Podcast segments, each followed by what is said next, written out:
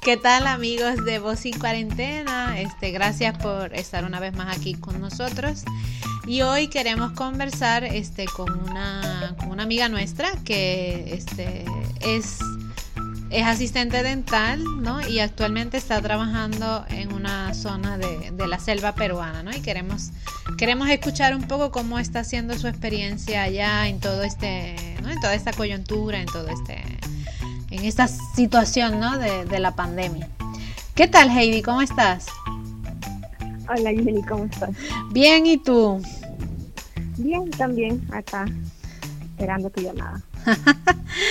Mira, Heidi, no sé si para, si para comenzar, para que la gente que nos está escuchando o nos está viendo pueda saber un poquito quién eres tú, a qué te dedicas, este, en qué parte de la selva estás viviendo actualmente. Eh, sí, un poquito si nos explicas, así también te, las personas saben un poquito más quién eres. Listo, entonces mi nombre es Heidi Guamán, tengo 28 años y soy odontóloga.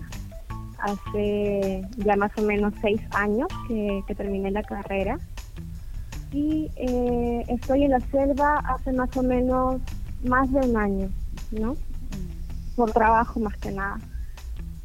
Eh, el trabajo en la selva básicamente es por el servicio rural, que es el Perú.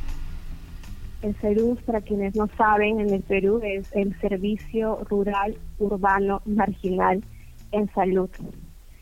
Y lo que hace esto básicamente eh, es llamar a todos los profesionales de la salud para trabajar en los lugares más lejanos del país y los más necesitados, ¿no? Que son médicos, eh, enfermeras, enfermeros, nutricionistas, biólogos, obstetras, odontólogos, en mi caso, que trabajamos lejos para la población más vulnerable, ¿no? Ah, ok, sí, este, me parece este, que prestan un servicio de un año más o menos, ¿no? Sí, eh, en un principio eh, es, un año, es un año que se tienen como requisito. Yo estoy más de un año aquí porque por todo esto de la pandemia nos ampliaron el contrato por dos meses más. Nos dieron la opción de quedarnos por dos meses más porque no hay manera de regresar a casa. Ah, claro. Y yo decidí quedarme estos dos meses más que ya se cumplen el 30 de junio. Sí, ese 30 de junio. Entonces, es eso, ¿no? Estamos trabajando con, con eso.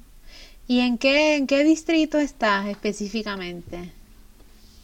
Donde yo estoy se llama Barranquita es un centro poblado que está a dos horas de Tarapoto, pero pertenece a la provincia de Lamas, que es la región San Martín, que es la selva del Perú, ¿no? El lugar más conocido, como te digo, es Tarapoto, que es el, que más o menos la gente conoce por turismo. Ajá, exacto. Que todas las cataratas y todos esos lugares lindos están básicamente a cada dos horas, ¿no? Y por el otro lado, si me voy para el camino contrario, a dos horas tengo la ciudad de Yurimaguas, que ya no viene a ser San Martín, sino viene a ser la región Loreto. No esa parte de la selva, la parte grande, Loreto, está también acá a dos horas. Así que prácticamente estoy en el en el límite, ¿no? En, la frontera. Ah, mira, qué bien. Este, y una pregunta, eh, Heidi, y la, más o menos ahora mismo, ¿cómo está la situación allá de del distanciamiento social, de la pandemia de los contagiados, los servicios de salud en general, en esa zona donde tú te encuentras, ¿cómo, cómo están? Bueno, en un principio, cuando empezó todo esto de la cuarentena, obviamente la gente lo veía como algo lejano, ¿no? Como que acá no va a pasar, recién está en Lima, son personas que, que vienen del extranjero, entonces va a ser bien difícil que llegue acá. Entonces la gente como que no se lo tomaba muy en serio y de hecho el primer día de cuarentena fue prácticamente un día normal. La gente asistió al centro de salud eh, como un día cualquiera, pero poco a poco han ido tomando conciencia. Si bien ha tardado en llegar, ya llegó aquí hace un tiempo y en este en, Barranquilla tenemos 33 contagiados.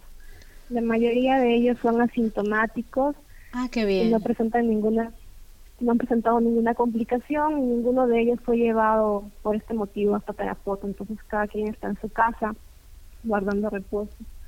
En un principio nuestro temor eran las personas que venían de fuera. ¿Por qué? Porque como al estar cerca Loreto de Yurimaguas había gente que estaba prácticamente huyendo de Iquitos, ¿no? Porque era una zona que estaba al principio bastante golpeada y por hasta por barcos, por botecitos y todo querían huir de ahí. Entonces el miedo era que llegara gente de Yurimaguas, que llegara gente de otros lados, porque estamos a mitad del camino. Y era eso teníamos que estarlo controlando, ¿no? Pero igual hay gente que, la gente viajaba en los camiones de alimentos, la gente viajaba en, en balsas en la noche, y no había forma de evitar. Y actualmente actualmente, ya que no tenemos ahora policías ni militares, ya están llegando gente de otros lados sin que podamos controlarlo mucho, ¿no? Mm. Y entonces ya depende de cada quien cuidarse. Como es un centro poblado pequeño, claro. la, no, no se siente mucho la diferencia entre cuarentena y vida normal, porque la vida aquí siempre fue muy tranquila en realidad. Eh, gracias a Dios no tenemos estos riesgos de aglomeraciones, de estar mucha gente junta, porque somos pocos y el pueblo es este, grande, ¿no? Tenemos toda esta vegetación, todos campos abiertos. Claro.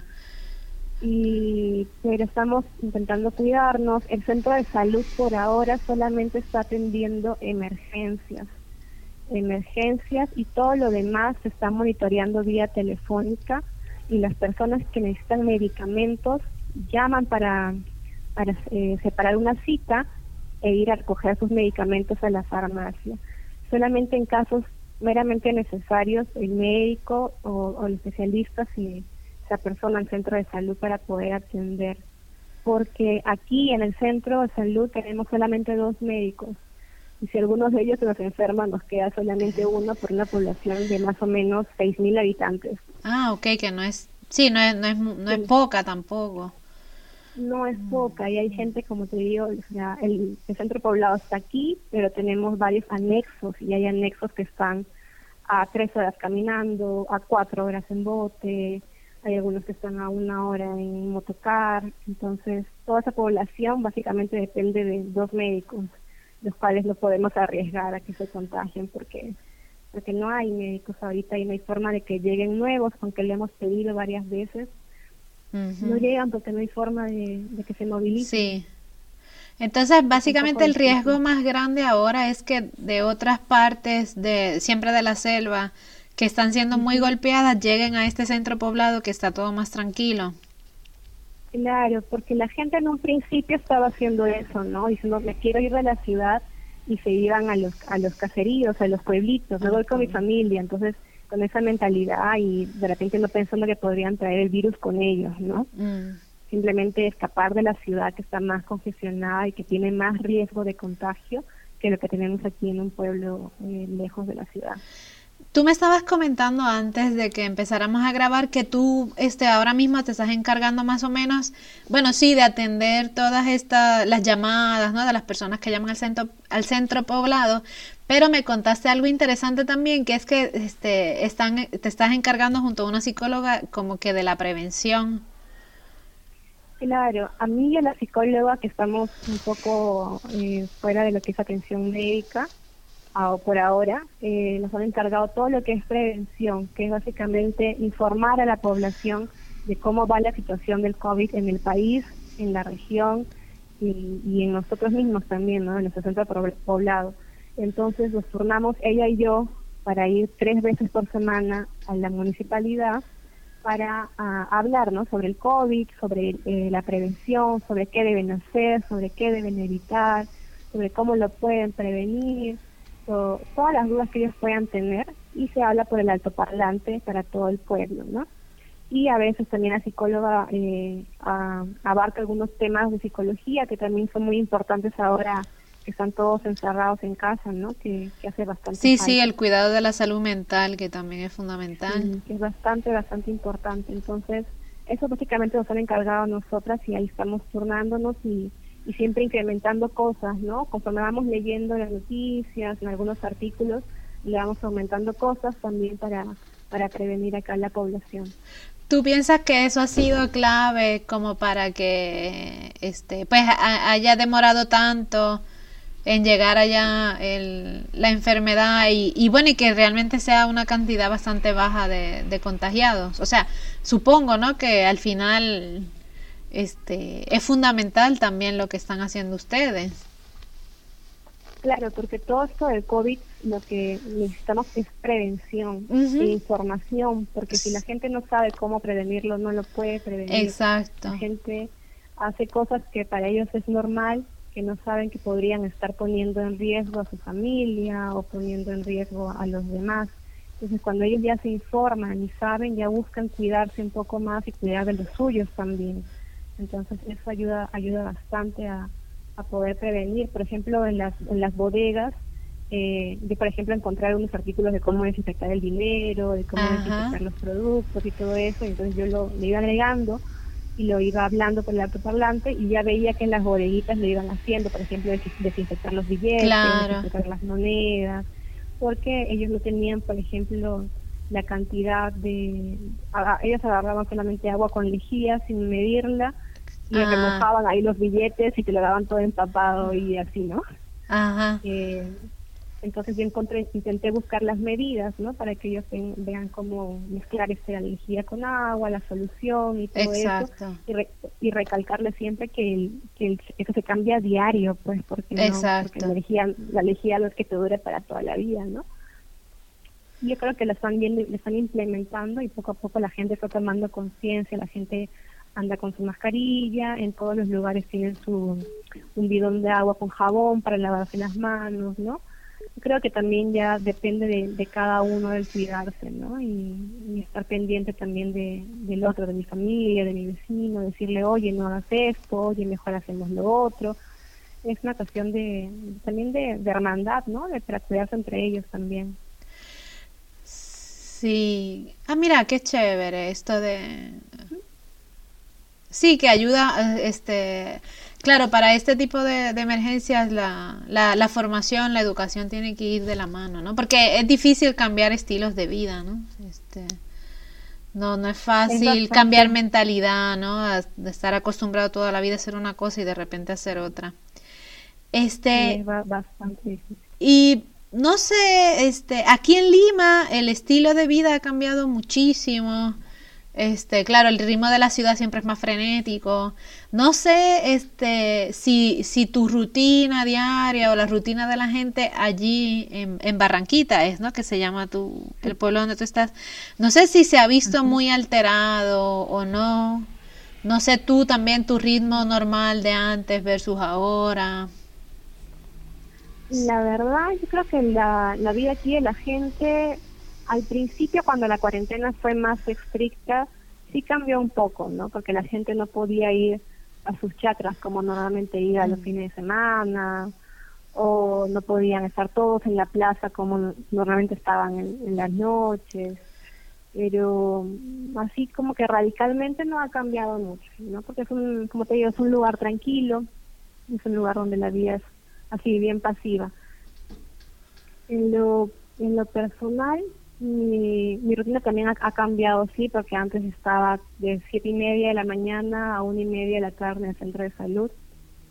Llegaba a casa para cocinar, para, para comer, descansar un poco, salir en bicicleta un poco. Y cuando tenía a mis compañeras para ver alguna película o algo, ahora todo el mundo se fue y me dejaron sola.